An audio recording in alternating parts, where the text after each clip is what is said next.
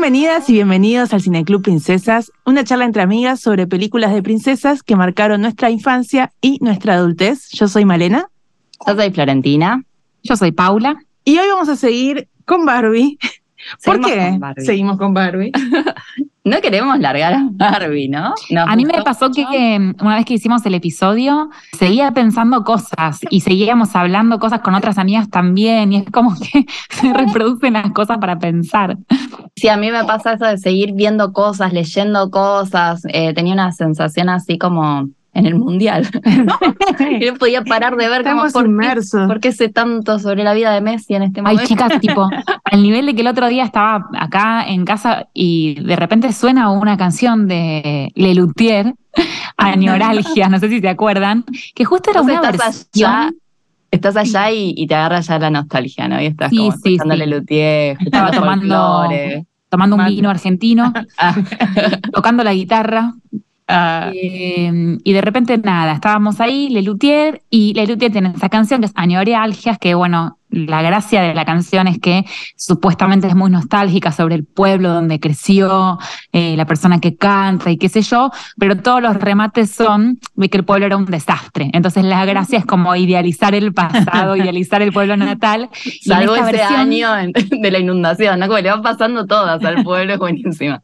De todo. Y en esta versión además era una versión que hacían justo con los chalchaleros y que al principio hablan de una reunión entre folcloristas y ginecólogos. Entonces, tipo, además mencionaban al ginecólogo y dije, listo, no el ginecólogo, Barbie. Barbie. que igual es algo que nos pasa mucho con el cineclub, que, que nos cruzamos cosas y todo se, se conecta, ¿no? Y, va justo con lo que estábamos hablando. Pero es muy buena ese, esa canción de Lelutier. Eh, a mí me pasa esto cuando escucho hablar de como al, de la nostalgia y pienso, bueno, ¿qué es lo que estamos extrañando? ¿no? Bueno, nosotros en general la nostalgia se ha clavado ahí en los 90 eh, y no sé si eran épocas tan para extrañar, como, digo, estamos mal ahora, ¿no? Pero, ¿qué es lo que extrañamos? Y después cuando escucho gente más grande, eh, que empieza, ¿no? Con en mis épocas, yo ya imagino militares marchando, ¿no? ¿Qué es lo que extraña esta gente, no? me da un poco de miedo. Bueno, con esta introducción sobre el, pasado y los militares, podemos ir al separador. Qué lindo que jugar, jugar no cuesta nada. Bueno, em, entonces nostalgia, pasado. A mí me pasó que una de las primeras aproximaciones antes de ver la peli, escribí, me acuerdo de Cortázar, me acuerdo de Julio Cortázar. Y, Porque estábamos en julio también, ¿no? Estábamos en julio, había muchos... de julio, claro. Y, entonces con, bueno, hice una intervención sobre el cuento de Cortázar, instrucciones para darle cuerda a un reloj, como con la gracia que era, bueno, las cosas buenas sobre los regalos y sobre los relojes ya las sabemos, entonces ahora les vamos a decir las cosas malas, ¿no? Ese era el objetivo de Cortázar, un poco desnaturalizar el sentido común. Y entonces dije, ay, ¿por qué no jugar con Barbie? Y bueno, se coparon, se coparon amigas, Male, vos también escribiste. Estuvo muy bueno, muy bueno el texto de Pau como previa a la peli también, porque era como también eh, con, con su escritura nos sacamos las ganas de, de bueno, de decirle a la Barbie todas las cosas. Que... Como que se hace cargo de esta contradicción que nos generaba la peli de Barbie antes de, de, verla, ¿no? Como, o sea, la directora y demás nos daba confianza, pero el Barbie feminista siempre es como, bueno, ¿qué onda? Así yo creo que ese texto fue muy astuto porque fue ahí exactamente, ¿no? Como Barbie también es esto, y es así. Era raro, sí, era también eso, también, bueno, entiendo que, que era una lectura muy, un poco enojada con Barbie, pero también lo hice riéndome.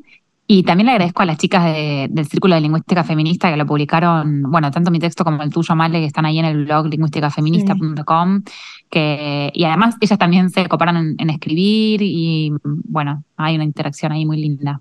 Está buenísimo. Ahora vamos con hablar del texto de Male, pero yo quiero comentar que lo llevé a clase, porque ah. tenía que volver después del receso. Es una de las cosas más complicadas de la vida docente, pero además de eso, volver con quinto año, que vuelve de, Bariloche. O sea, ah, ganas de morir. De, Fracaso. o sea, antes de empezar. Claro. Entonces dije, bueno, ¿cómo hago para seguir hablando de Barbie, no? Que es lo que no quiero dejar de hacer y además leer a Cortázar. Claro. Perfecto. Eh, así que llevé el texto de Pau. Eh, tuve alumnas que se enojaron un poco, que me dijeron que estás traumada. Yo estoy traumada. es que me traumó pasar por Juan a mí. sí, sí, yo les dije a las chicas, bueno, si es que nos pasaron algunas cosas eh, que nos llevan a analizar todo, pero bueno, sí les dije que nos habíamos divertido. Y eh, después hubo mucha, muy muy lindos textos de, mis alumnas, me divirtieron muchos, eh, también pensando en los objetos que tomaron, como escribieron sobre celular, pelotas, fútbol, eh, mucho sobre los juguetes, cocinitas, tablas de planchar, les regalaron a las chicas de 17, o sea, no te estoy hablando de mi época. Em, pero bueno, eso por un lado. Y después llegó el texto de Mare. Sí, que, que surgió a partir de lo que hablamos acá, de la Barbie rarita, de lo que comentaste vos, Flor, de de cómo no está penalizada el juego duro sobre la Barbie rarita, como sí lo está penalizado en Toy Story, eh, con el vecino malo. Y, pensar eso, ¿no? O sea, como la Barbie rarita es el resultado de otra manera de jugar. O sea, de, es así, la Barbie es todo eso que viene y, y, te lleva a, a, jugar de cierta manera, pero hay un montón de gente que juega de otras maneras. Eh, y la otra vez no comenté, pero ahora les cuento eh, que en mi experiencia con la Barbie, yo sí tenía muchas Barbies, eh, la princesóloga se imagina. todo, el, bingo es malo. se imagina que la princesóloga jugaba con Barbie fuerte eh, y tenía eh, dos amigas que, que, se me vienen a la cabeza para nombrar. Una que tenía más Barbies que yo, muchas más Barbies que yo, Barbies de colección y Barbies, eh, y una casa de Barbie que no era la casa de Barbie, era una casa hecha, o sea, hecha para ella. Que era, mejor que la casa de Barbie. Era enorme, era una mansión, todos los ¿Quién detalles. pudiera hacerse hacer una casa, ¿no? Hacer Pero esa cantidad de pisos que tenía la terraza, los muebles. Los sueños o Es una locura. O sea, Barbie envidia la casa esta, la casa de Barbie como un nivel de locura. Y, y Las amigas de la princesóloga, ¿no? O sea. es un amigo oyente, le mando un beso, sabe exactamente de quién hablo.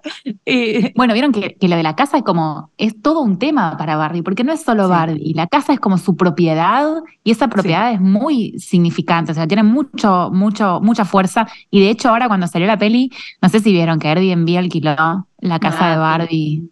Ah, eh, claro, claro, y la gracia es que podías ir a la casa de Barbie, no sé cuánto habrán recaudado por eso, pero, pero hay una casa de Barbie real también.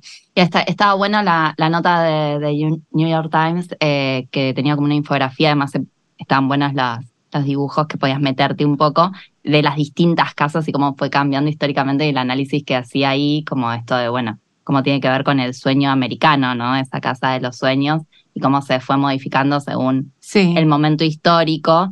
Eh, y bueno, hay un par de detalles muy interesantes de que, bueno, meten diversidad con el color de piel, pero la casa sigue siendo igual, entonces es como, bueno. Claro, hay una diversidad que no está reflejada en la casa en el sentido de que no es algo cultural, es simplemente el, el, color de piel. y también se acuerdan que habían hecho una Barbie con silla de ruedas y la casa no tenía ascensor, por ejemplo, tenía una escalera. Bueno, detalles, ¿viste? Yo no te puedo pensar en todo, te incluyo, también querés subir a tu casa. También querés poseer una propiedad y vivir en ella. Agradecer. ¿Y cuál es la otra amiga, Male? Después le hicieron el ascensor, ah. eh. Tranqui. Sí, sí, sí, sí, por supuesto, por supuesto. Sí, sí, después lo hicieron. Bueno, y con esta amiga, eh, con sus Barbies de colección, o sea, las buenas, buenas, no teníamos, no me permitía, no nos permitía ella, pero era parte del juego, jugar cualquier día. O sea, eran días especiales que las bajábamos, las sacábamos de la caja, jugábamos un rato, las volvíamos a poner, y era como, lo hacía re especial, era como, bueno, hoy, hoy es el día, sí, hoy es el día, hoy bajemos estas Barbies. Que tenía eh, a Madonna. Tenía Madonna, tenía Madonna con. ¿Posta? Eh, sí, tenía Madonna. Una locura. Una belleza, una belleza absoluta, unas cosas hermosísimas. Y después en el otro extremo, tenía, para que vean la diversidad de la princesa tenía una amiga que era, era eh, súper valiente, súper nada femenina en los términos que se están imaginando del feminismo, de lo, femenino. O sea, para darles un ejemplo, una vez me la crucé en la playa, había agarrado una agua viva que tenía dos arañas adentro, abrió el agua viva con las manos y se hizo, hizo de mascota, se quedó como mascota las dos arañas. Entonces cuando yo la crucé tenía dos arañas, o sea, ese nivel. Bueno, jugar a Barbies con ella se imaginan lo que era. O sea, cuando el único día que nos pusimos a jugar, pues en general estábamos afuera, eh, corriendo, tirando piedras, eh, jugaba de otra manera, era tan distinta, era toda una especie de stand-up, o sea, todo era muy gracioso. Ken la bardeaba a Barbie, Barbie lo bardeaba a Ken. O sea, cuando la B de Barbie en todas las cosas era la B de boluda en vez de Barbie. y yo dije, ah, bueno, o sea, cada uno juega como quiere. O sea, eh, Barbie es, es, lo que le quieras poner atrás. O sea, me, me, me acuerdo ese pensamiento de chica, no de ahora. Así que eso. Además había como, como algo que de la creatividad, ¿no? Que es como que un poco ella se salía del guion de lo que se supone que tenés que jugar, tipo a reproducirla. Yo me acuerdo, me acordé ahora, digamos que uno de los juegos era jugar a la casita. Entonces, tipo, hacer las cosas que hacen las familias en las casas, ¿no? Como está como la casa como ese, ese mandato también, ¿no? Y, es, salirse del guion, es, romper la coreografía, digamos que Exactamente. sí, sí, sí. pero bueno, está buenísimo el texto de Mal, entonces lo que hace es decir, bueno, cuando te regalan una Barbie, o sea, primero está la publicidad Mattel, ¿no? Después está lo que dice Pau, te regalan todos los mandatos, ¿no? Lo que te están diciendo que tenés que ser. Pero también está lo que no espera la empresa que hagas con eso, ¿no? Como que en ese mismo regalo también está esa posibilidad de modificarlo y transformarlo en otra cosa. Absolutamente. Así que bueno, nos divertimos con los textos de Cortázar. Estamos jugando con Barbie. Bueno, pero mal que mal nosotras hicimos esos textos que a fin de cuentas eh, influyen en, la, percepción sobre cómo se interpreta la peli, ¿no? Porque nosotras estábamos tratando de quizás adelantarnos un poco. Bueno, yo antes me trataba de adelantar a qué iba a aparecer en la peli. Eh, sobre si la Barbie era feminista o no, o si era algo admirable o no, digamos, cuáles son las cosas negativas y los mandatos de Barbie, y, un poco como en tu texto, Male, también, ¿no? Como que es, una revisión desde otra interpretación de la peli, que bueno, también eh, como que está bueno preguntarse si, si es una peli, si se puede combinar ser mainstream y ser anti-mainstream a la vez. Bien, y es, es re interesante esa pregunta, ¿no? Y como que también parte un poco las aguas, ¿no? De, de cómo se está recibiendo la peli y de personas que, que bueno, que, que deciden no verla y que no quieren ni, ni escuchar hablar, ¿no? Que, que, tiene que ver con esto que hablábamos antes también de, bueno, la relación, nosotros veíamos esto, de cómo desde una mirada feminista se puede utilizar el marketing de, y, como, bueno, la producción de la empresa. Pero bueno, obviamente también se puede leer que el marketing está utilizando el feminismo para vender, ¿no? Y las dos cosas están ahí. Y está la, la pregunta sobre, bueno, ¿es posible una simbiosis en la que esas dos partes ganen a la vez? Claro. Eh, es re válida, ¿no? Como, bueno, no sé, eh, como que sabemos que al, a la empresa le conviene eh, como que sostenemos que acá hay un mensaje feminista claro y muy fuerte y muy interesante. Eh, pero bueno, esto de quién usa quién o, si pueden como, eh, no sé, hacer como una unión en la que eh, ganen las dos partes, me parece interesante para pensar. Sí, también, también me pregunto si es posible, para decirlo exageradamente, ¿no? Romper el sistema desde afuera del sistema porque también hay una, una manera de pensar también muy, bueno, lo, que dice eh, Natalie Caminato en el, en el streaming también, que la mencionamos la otra vez el, el, artículo Lo personal y lo político, también hizo un streaming analizando la peli, y, y un poco está esa idea que ella toma de Butler, etcétera, que es que, bueno, la gracia es que reproduciendo determinadas estructuras, determinados roles, es como los podés cambiar, ¿no? Y, hay una idea muy así feminista que es como, bueno, para alterar el sistema, eh, la, manera más efectiva es hacerlo desde dentro del sistema. Sí, a mí, me parece eso, ¿no? Como que, que, en política los lugares se ocupan, ¿no? Y que vos, o sea, sí, podés quedarte afuera y criticarlo desde afuera, pero esa llegada que tiene el mainstream no la podés frenar, ¿no? Entonces, como que en ese sentido me parece re inteligente ver cómo eh, meterse y hacerlo desde ahí. Bueno, eso, que estábamos manija y después vimos el, el streaming de, de, la Inca que estuvo dos horas y media analizando referencias de películas, como súper interesante el análisis que, que hizo, entre otras cosas, ¿no? Que seguimos leyendo y comentando. Yo creo también que, que que esta peli lo que tiene, pensando en esto, ¿no? De si habla a las feministas o a quienes les habla, como que lo que tiene es que funciona a diferentes niveles. Porque si bien está hablando desde lo mainstream y reproduciendo toda una, idea muy hollywoodense, que a la vez critican, ¿no? Y, y, también lucra con criticar, con ironizar sobre Hollywood, creo que puede hablarle tanto a la gente que no, no está ni enterada del patriarcado, que es mucha y mucha más de la que quisiéramos sea, y a la vez le puede hablar a, a las personas eh, que están al tanto. Por eso, por ejemplo, en el caso que yo fui, cuando yo fui al cine hubo gente que se paró y se fue del cine. O sea, eh, ahí eran personas que, que estaban en contra de la postura y que la entendieron bien, ¿no? Exacto. Eh, También hubo gente que aplaudió. Mira. Pienso... En, el discurso de, Gloria. En, el discurso de, sí, de la mamá, cuando ella dice, nos piden que seamos fuertes, pero también nos piden que no sé qué, nos piden que... ¿A qué aplauden en, en, el cine? Acá es común. Sí, viste, como que es un espectáculo y, y, hay otra relación con el cine, como que se ríe todo el mundo en voz alta, ahí están los pochoclos, y están los aplausos, y está como que es, es, muy divertido. Como que es más demostrativo, digamos. Acá por ahí algo más de, porque en otros lugares me suena que está como más de buena. Sí, sí, sí, sí. Em, perdón, y otra cosa es como, me acuerdo que el otro día hablaba con, con mi hermano, con uno de mis hermanos, eh, con Bruno, y hablábamos de si la peli era para mujeres o era para varones, ¿no? Muy binaria nuestra, nuestra, esa parte de la conversación. Qué bueno, es que la discusión sobre el feminismo también, ¿no? Como, bueno, ¿es feminista o no? Sí. Claro, pero también era, binario.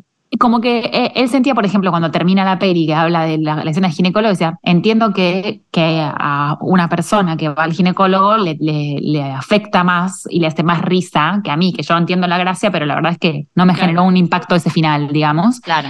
Eh, y hablábamos si, bueno, si se dirigía más a mujeres en ese sentido, por diferentes cosas que decía, por el feminismo, etcétera, o a qué pasaba con los varones ahí como público. Y entonces también como nos dio para pensar un montón de cosas sobre la masculinidad, porque yo le decía, también le habla a los varones en tanto y en cuanto aparece Ken cuestionándose qué tipo de masculinidad quiere desarrollar él o qué quiere ser, digamos, ¿no? Porque no es solo una identidad, una, una cuestión femenina eso, digamos. Em, sí, ni hablar, y es re interesante eso, ¿no? De que, que obviamente un varón lo, lo, va a ver distinto. Em, y es verdad que está planteado un poco, no sé bien qué, pero como si fuera una peli para mujeres. En ese sentido, a mí me parecía como re interesante, que no recuerdo otros ejemplos y, y me parece que sí hay como eventos, incluso como pensando en el cine, que, que tienen como a los varones como público, ¿no? Como, no sé, pienso como en el fenómeno de Star Wars, eh, como que obvio que no es solo para varones, pero está como muy masculinizado el público, eh, todas las pelis de superhéroes, que bueno, ahora también eh, mete Marvel bastante superheroínas, pero es como algo más, no sé si haya, no recuerdo otros eventos que, que estuviera tan convocado el público femenino, ¿no? Como para que sea una salida de amigas y... Igual a mí me parece que la trama de la peli, no sé qué, piensan ustedes de, esto, pero para mí la trama de la peli sí tiene algunas partes muy de película de varón, como sobre todo la parte de que hay un, un conflicto que resolver, un, estos tipos que la persiguen, como esto, ¿no? Una persecución, todas esas cosas que, que sí es como una trama, no es una comedia romántica. Pero la Inca habla del camino del héroe, de hecho, claro. y, y dice que es como la heroína acá. Pero es verdad que tiene, eh, no hay amor, o sea, el amor no tiene ningún lugar en, Barbie y tiene una cuestión de, acción, está bien eso, sí. Sí, yo pensaba en esto de, de, más pensado para el público femenino, el marketing para convocar a la peli, no la peli en sí, ¿no? Que es como algo que también podemos pensar por separado. Em, yo con esto de, lo anti-mainstream y eso a veces pienso como que, bueno, em, hay como, no sé, alguna vez hablamos en el cineclub de como la cosas de los sigo desde cemento. de hecho, tenemos un término, los sigo desde cementismo. y aplicado a, lo ideológico, ¿no? Que sería como esta cosa de, de bueno, no, yo eh, estas ideas ya las había pensado antes y como que, bueno, son mis ideas y, y entonces no me gusta que, que venga alguien más grande desde un lugar de poder o mainstream a apropiarse de esto que, era mío, ¿no? Y era chiquito, éramos pocos, pero era, era nuestro, éramos nosotras. Y como una cosa ahí medio rara de que, que bueno, como que, ¿qué más crees que, que una peli o sea, obviamente que entiendo los puntos por lo que no querés eso, pero, pero que alguien con ese poder de difusión de tus ideas eh, pueda como llevarlas, ¿no? A más gente. Esto que, que decía Pau antes del público que ve la peli y, y no, no sé, no, no sabe o no piensa en términos de patriarcado, incluso niñas que salen de la peli con muchas preguntas, ¿no? Sí. Eh, lógicamente. Sí, tal cual. Si lo importante es la idea y no vos, digamos, eh, que, que mejor que la idea se, eh, se expanda. Igual está bueno esto que vos decías antes. ¿Pueden ganar los dos? O sea, ¿puede ganar Claro, Mattel y porque, el feminismo? porque bueno, la, que, que es atendible la crítica de, bueno, no es mi idea si la toma esto y hace un negocio con eso, ¿no? Como que la idea se deforma o pierde algo de, de su, no sé, de su autenticidad, si se quiere. Sí, además hay gente que en definitiva toma la peli para reafirmar el mismo discurso de Mattel, ¿no? Es como que Mm. solamente leen en una, en una capa y, y que es más literal, ¿no? Digamos que la Barbie al final es una manera de ser independiente, eso como Claro. que se reafirma el discurso publicitario también. Sí, y además eh, algo que hablamos que me parece que está bueno, eh, que se nos ocurrió en relación a Mickey Vainilla. ¿Vieron Mickey Vainilla, el personaje de Capuzotto, que es muy crítico, o sea, es una parodia de ciertos sectores? Eh, yo escuché, me imagino que ustedes también, ¿no? Gente como de derecha usar a Mickey Vainilla, que se supone que se está riendo de ellos, para repetir ese discurso, ¿no? Para contextualicemos para, para las personas de otros países y de otras edades. Ah, está muy bien. está muy Sí, bien. que además Mickey Vainilla es un personaje que tiene algunos años, ahí me parece interesante que Capuzotto y, y Saborido como que veían ese germen, ¿no? Que ahora creo que ya no nos causaría tanta gracia ese Sí, personaje, porque era como, bueno, un, un cantante de pop que dice que hace pop para divertirse y tiene mensajes nazis, ¿no? Bueno, es un personaje. Y un bigote. Sí, Un bigote, así de, de- de Hitler directamente. Eh, y bueno, y hace chistes, ¿no? Sobre los negros y esas cosas así, muy eh, como jugando con lo políticamente incorrecto. Y por las dudas, que el chiste no es contra, contra los que se ríen, sino el chiste es Mickey Vainilla en sí. O sea, la gente que se ríe de esto o que se cree superior o que piensa. O sea, Es, es una parodia de las personas que tienen un discurso nazi, digamos, en Claro. principio, ¿no? Y, y la gracia es que disfrazan. sí, y era una época en la cual, obviamente no era esta época porque lo habrían cancelado, me parece, el personaje. Porque Eh, además hay como que eso, que estaba emergiendo ese discurso y aparecieron directamente estos fachos como mucho más liberados, ¿no? Sí. Entonces, como que en ese momento por ahí era divertido todavía eh, para nosotros, ¿no? Como que se entendía que era una parodia, también sabiendo, porque es muy importante eso, ¿no? De que, bueno, conoces el posicionamiento de quien lo hace, sí. eh, como que eso es fundamental también en la lectura de la parodia. Eh, pero lo que dice Male, ¿no? Como que en la misma época había personas de derecha que, que sostenían este discurso eh, del que se burlaba Capusotto, que lo festejaban, ¿no? Y, y se divertían con Mickey Vainilla como, ah, mira qué capo. Sí. o sea, además de derecha eran tontos porque no entendían que era una Eh, desde este lado del mundo sí, pero viste qué sé yo, no, no sé, es como algo raro ahí, porque bueno, se reían de eso y, y sí, para mí no están entendiendo, pero bueno, están entendiendo algo. Ahora, el, el principio del, del- el vivo de, de la Inca que del otro día, no se llama vivo, se llama distinto.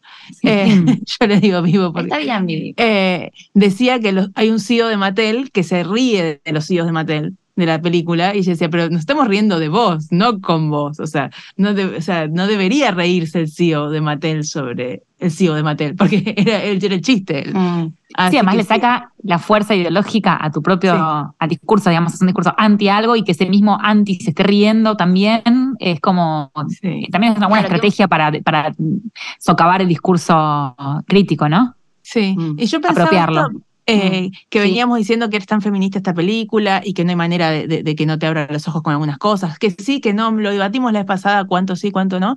Pensaba que capaz alguien la está viendo desde un lugar como, mirá qué mal el feminismo, porque eh, también es una manera de, eh, de opresión, miren a Ken, o sea, o que las feministas son unas descerebradas, pues es la Barbie, es la feminista, o sea, como que puede haber una lectura antifeminista. Creo que sí, que están haciendo, obviamente, Sí. están haciendo esa lectura, como leí alguno ahí como eh, diciendo un poco eso, ¿no? Como que muestra que, que pobre Ken y, y que eso sería lo que le pasaría en el mundo feminista que queremos nosotras, ¿no? Como que nosotras no queremos la igualdad, sino la venganza. Feminazi, básicamente. Claro, sí. Obviamente están haciendo esa lectura, entonces se divierten y dicen lo mismo que decimos nosotros acá, ¿no? Como, ah, estas feministas no entienden Barbie, ¿no? Como, Claro, pero la gracia de la peli es que te muestra dos como mundos posibles, ¿no? El patriarcado y el feminismo, así como feminacismo, digamos, una cosa Claro. así. Sí, Eh, y, pero la, la gracia de la peli es que trata de diluir esa dicotomía. sí. Eh, entonces, quizás, claro, vos te podés quedar en la, en la, en la polarización, digamos, ¿no? En esa cosa Mm. doble que es más fácil de, de procesar, de interpretar, y no ver el intento por diluir eso. Y como que la sutileza es, es un poquito más difícil. Pero bueno, no sé, como que es re loco esto de que muchas personas lo están viendo y, y andas a ver, ¿no? ¿Qué, qué queda de esto y, y qué lecturas se, se están haciendo en este momento? Sí. Eh, bueno, también nos acordamos de Capuzoto, por ahí no, yéndonos un poco de tema, pero yo el otro día que hablábamos mucho de esta masculinidad eh, exacerbada que se vuelve muy homoerótica, nos acordábamos de un sketch de Capuzoto muy gracioso de grupos de amigos varones eh, jugando a la pelota o jugando al truco. O al truco. que se empiezan a decir cosas como jugando al truco, mirá, te muestro la puntita, como cosas así, como de doble sentido, ah, te gusta, como bueno, la típica carga de fútbol además, ¿no? Como que, que es Sí. decirle puto al otro porque vos, eh, no sé, bueno. que tenés ganas, que- digamos. No, pero además No se entiende. es típico de los espacios súper masculinizados, súper macho, como fútbol y el truco, digamos, en el fútbol que se toquen en la cola los varones entre Claro. sí, esas cosas. Y bueno, lo que hace Capuzotto en esos sketches, que en su momento me, me, me- desternillaba de la risa yo cuando Sí, lo sí. miraba, era eh, exagerar todo eso y decir, vos que te haces el macho, en realidad estás tratando de tapar con tu, con tu homofobia, estás tratando de tapar que en realidad sí te gustan eh, los tipos, Claro, no sé, lo que fuera, digamos, como que una cosa muy de crítica de la homofobia desde la parodia al, al macho exacerbado, digamos. Eh, y Y seguramente que- los machos se reían de eso también. Claro, Claro. seguramente. Pero bueno, a mí después de ver eso me pasa que, que listo, veo un grupo de amigos en- haciendo esos chistes y, y no puedo no ver eh, la tensión sexual que, que me mostró Capuzoto en eso. Eh, y bueno, es un poco lo que pasa en la escena de la lucha entre Ken. eh, Claro, Sí. totalmente. Y ahora Kens. que decías lo de tocarse la cola, me acordé de nuestro episodio de, de Mulan, ¿no? Que Ah, sí. enseña cómo ser hombre, como bueno, toca lo que le gusta, como que Y me dio la misión de acordar también el tema de Alan. Vieron que en, en Barbie hay Ah, un sí. solo Alan, eh, porque es un muñeco que venía a ser el, eh, el novio de la amiga de Barbie, que no recuerdo el nombre en este momento. ayer como pensé mejor amigo de Ken y claro, novio de la amiga. Era novio de la amiga, que al final después eh, no prosperó. Y en la caja decía, le entra toda la ropa de Ken para mostrar que no había que comprar ropa aparte de Alan. Porque, porque así podías usarlo, pero la caja es muy rara, están los dos, está uno vistiéndose y el otro medio rara, desvestido. muy rara la aclaración, ¿no?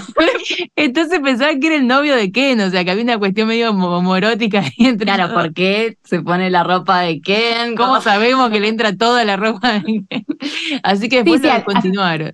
A fin de cuentas es como que es eso, es como la, la manera de tratar de burlar el, el mandato del orden genérico, ¿no? Del orden sexoge- sexogenérico. Es como, bueno, Sí. de alguna forma se, se filtran otras, otras maneras de, de ser Sí. y, de, y de relacionarse y, y también está bueno en eso como de el personaje que era en sí mismo con todas sus, sus sutilezas, ¿no? Que hay un montón de cosas que la otra vez no, no hablamos, chicas, pero tipo... eh, bueno, lo de los juegos de palabras, que yo cuando dijo dojo, casa, house, no sé qué, dojo pensé en vos, Male, obviamente, porque vos Sí, sos la que hace supuesto. Y. Que es un mundo masculino, o sea, muy además- masculino. el Es genial que hacen eso y, y se empieza a vender re bien, ¿no? Como que re funciona. es que le va mal. Y Casa House, ¿no? Como eso de la, la replicación de la misma palabra, Sí, ¿no? sí, que sí, no tiene repetición. sentido. La cosa Eh, redundante, muy de, de- reafirmación, ¿no? Como también, muy de chiste Muy cuando masculina. macho. Y todos los juegos de palabra con Ken, ¿no? Que son buen- buenísimos, eh, del Kendom y eh, Sí. que no. como- eh, que, que para mí está como burlándose de, de, Sí, sí. de como los varones que se creen ingeniosos, ¿no? Como, ah, mirá qué vivo que soy. Y son como juegos de palabras re básicos y, y que es muy gracioso en ese sentido. Sí, sí, lo usa muy bien. Sí, y a mí la otra cosa que me encantó, eh, que es lo del marido de Gloria Mm, sí, aprendiendo español. Ah, es buenísimo. Como, me parecieron dos, dos cosas. Primero, como eh, eh, un aprendizaje de español muy básico, tipo, no sé, aprendizaje turista, ¿no? Como aprender de turista, como a decir el hola, ¿qué tal? Eh, como muy básico.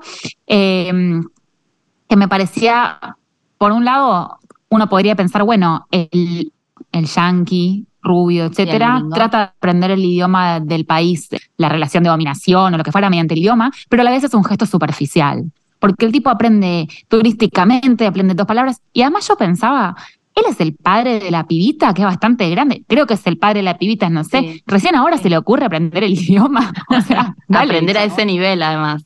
Claro, como que muestra también, yo pensaba esto de, bueno, de, de, esto de cómo se subvierten los roles, ¿no? De género como central en la, en la trama de la peli, pero bueno, como esto de los dominados pasan a ser, están en una situación de poder y que el español ahí tiene mm. como ese juego, ¿no? De, de la lengua de los inmigrantes dentro de Estados Unidos y la lengua de los latinos. pero no eh, solo... Que, que también está como eh, creciendo en su importancia eh, también dentro del mercado y por la cantidad de, latinos. No solo migrantes. Sí. sí, o sea, acá hay muchos yanquis de familia. Claro y son yanquis, son migrantes, y es una lengua, es, un, es una, la, segunda lengua más hablada, una cosa así. Un montón de gente, acá la, gente latina es, es, un montón y se habla español en todos lados. Entonces también hay algo ahí como de que se dieron cuenta de que es importante que aparezca, digo, aceptar que, que en Estados Unidos se habla en español, como algo así como de, de esta idea de mercado lingüístico, ¿no? Que hay usos del lenguaje, variedades, lenguas, etcétera, que tienen un valor y recién ahora están aceptándolo ahora están dando cierto valor, pero a la vez como medio que sí y medio que no. Y de hecho, como pensaba justo cuando estábamos en el cine con Nati, aparecía la, la cola de las pelis, ¿viste? Y una de las películas que, se están promocionando es una película nueva de un superhéroe, eh, muy de superhéroes, que es la primera peli de un superhéroe de familia latina. Peli hollywoodense, ¿eh? Que ahora voy a buscar el nombre porque ya me lo olvidé. Eh, peli, de, de, varones. Sí, de varón, pero realmente cuando yo la, miraba la, el tráiler, igual yo desde mi burbuja, ¿no? No me daba cuenta de lo que, de la relevancia de eso, porque yo no lo veía como latino, ¿no? Lo veía como, ah, un superhéroe, un superhéroe, una película un efecto superhéroe. y no te dice, no te dice, es latino, es, tipo la primera película y digo, claro, claro, yo como no soy de acá, no noto la, superhéroe, punto. Y nada, me parece como un gesto medio de corrección política también, ¿no? El del marido de Gloria, el hablar el español. Sí, es, como un guiño ahí raro, como que después él dice una frase también de, ay, ¿cómo dice? Eh, como va, no sé, como una frase así medio de lucha y la hija Lorreta le dice, eso es apropiación cultural, ¿no? Como que lo tienen ahí medio dominado y lo cagan a pedos. Y Gloria creo que ella maneja, igual que Barbie maneja el auto, ¿no? Como que está también reproduciendo ese lugar medio de varón eh, que sería el gringo, como obviamente el que tendría más poder en cualquier eh, cosa más realista, eh, bueno, ahí como invertido, ¿no? Ese rol. Sí, sí.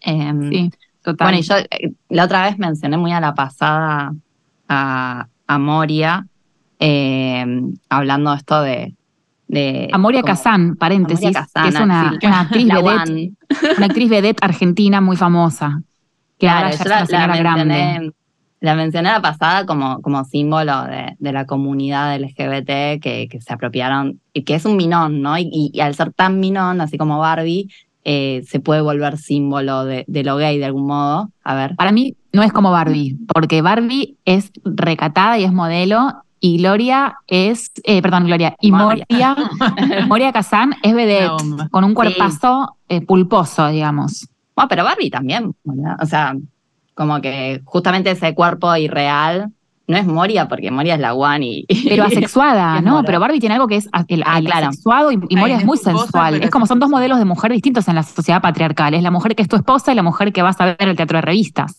Mm, pero las tetas de Barbie, no sé, ese simbolismo. Es que juega con eso. Es que no es tan esposa, ¿no? Como.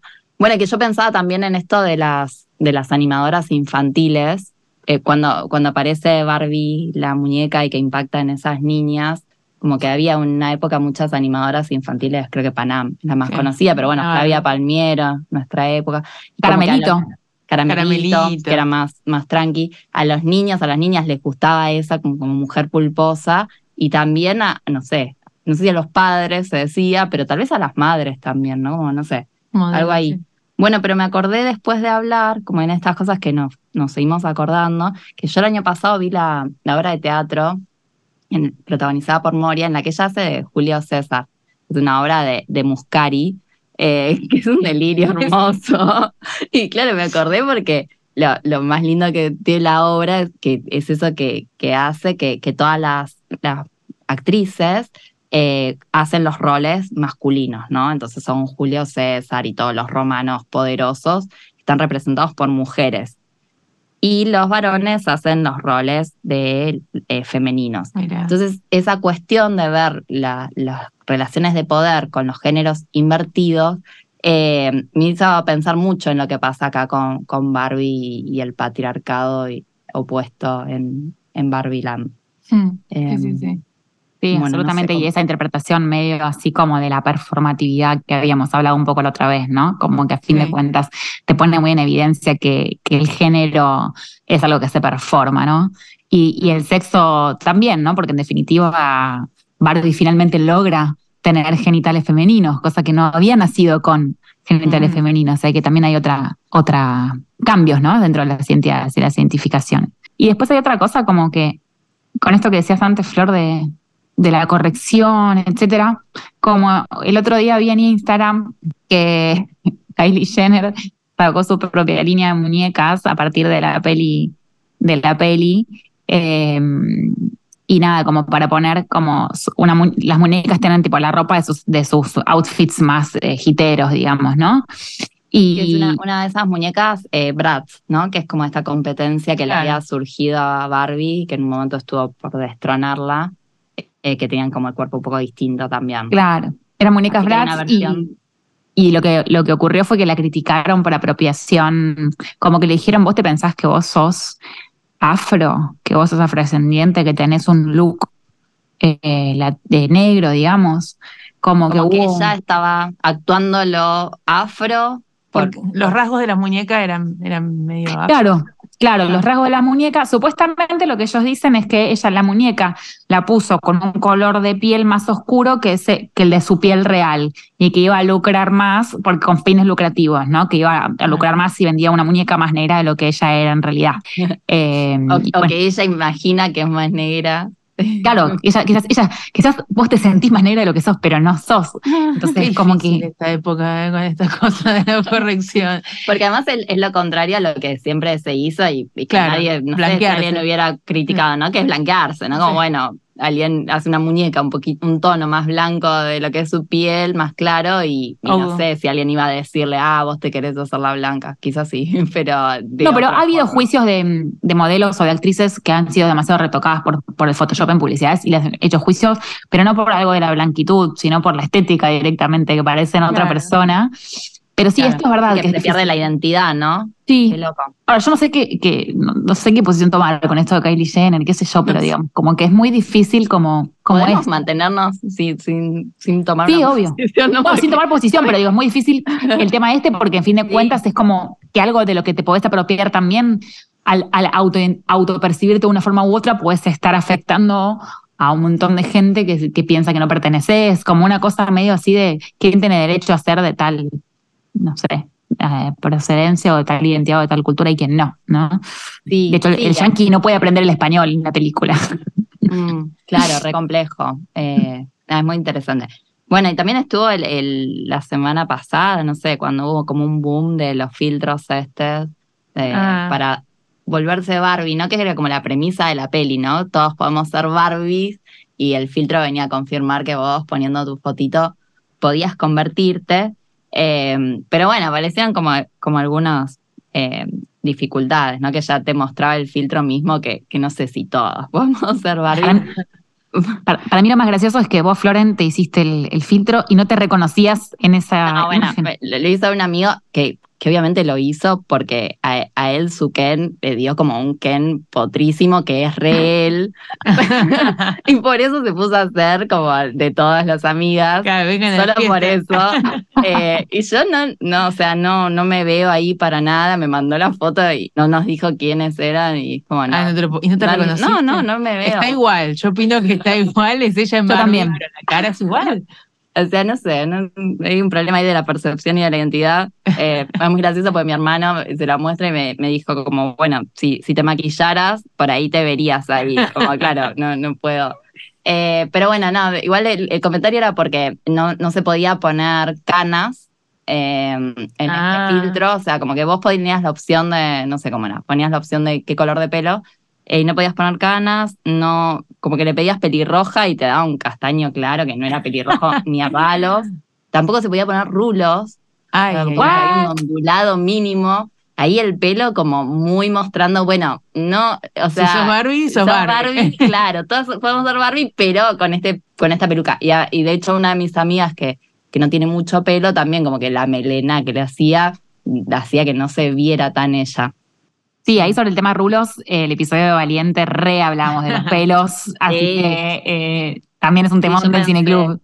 Pensé a full en eso. Sí, y tiene que ver con esto que, que decíamos, esto de sumate a la fiesta de Barbie, pero sumate desde acá, digamos, ¿no? O sea, sin las canas, con cierta estética, o sea, Claro, todas podemos ser Barbie. Bueno, andar a peluquería, Sí. como teñite, maquillate, y podés ser, o sea, estás reinvitada, pero ponete el, el tacón, ¿no? Claro, ponete las pilas, porque así dejadita como estás, no, no venís a esta fiesta. Y además ese discurso da por sentado que todas queremos ser Barbie. claro. Cuando, ¿Qué me importa que vos me digas que yo puedo ser como vos? Quizás yo no quiera, o sea, porque Sí. ya de por sí ya es una norma el discurso de vos podés ser Barbie, ¿no? Y, Y que todas podemos también, como no, o sea, que, que también es como re, no sé, con esta cuestión de- del gordo odio, es como re terrible, porque es como, bueno, es porque vos no querés, ¿no? Como, como medio esta cuestión de, de la voluntad, eh, de que está en vos decidir ser eso y que es una cuestión de actitud y entonces todo lo que te alejas de la norma es porque vos no lo estás queriendo lo suficiente, ¿no? Sí, que que es sumamente individualista. Es, es, una, es una solución individualista para un problema social, en realidad, Sí. ¿no? Como no Y se hace además- cargo. que ignora totalmente todas las cuestiones de, de- de clase, ¿no? Y de acceso y de posibilidades. Y de Eh, geografía, que Sí, también. ya todo, todo. todo Ignora lo que es el contexto. Eh, ah, bueno, esto con esto de que Barbie es todo y estamos ahí como en un año electoral, y, o sea, de la campaña medio que no le damos bola, pues estamos todo el tiempo hablando de Barbie y princesas, pero yo pensaba en esto de que, que es una algo que repasa con los eslogans de campaña, ¿no? Que intentan ser como ultra inclusivos y entonces son vacíos Ujú. eh, para que cualquier persona pueda identificarse, ¿no? Entonces Barbie es todo y vos pones ahí eh, lo que crees que sea Barbie y entonces estás como, podés sumarte, ¿no? Como, como una súper estrategia de marketing de decir, no hay un target, o sea, no, no, es- no nos dirigimos a las mujeres, no es solo a las feministas, como bueno, es a todos y, y como agarrar todo el público posible. Ujú. Em, También en eso, por ejemplo, una amiga justo de, una amiga lingüista que trabaja con migrantes, me hizo notar la otra vez que justo dentro de los eslóganes de la campaña de elecciones en, en Argentina no hay discursos sobre migrantes,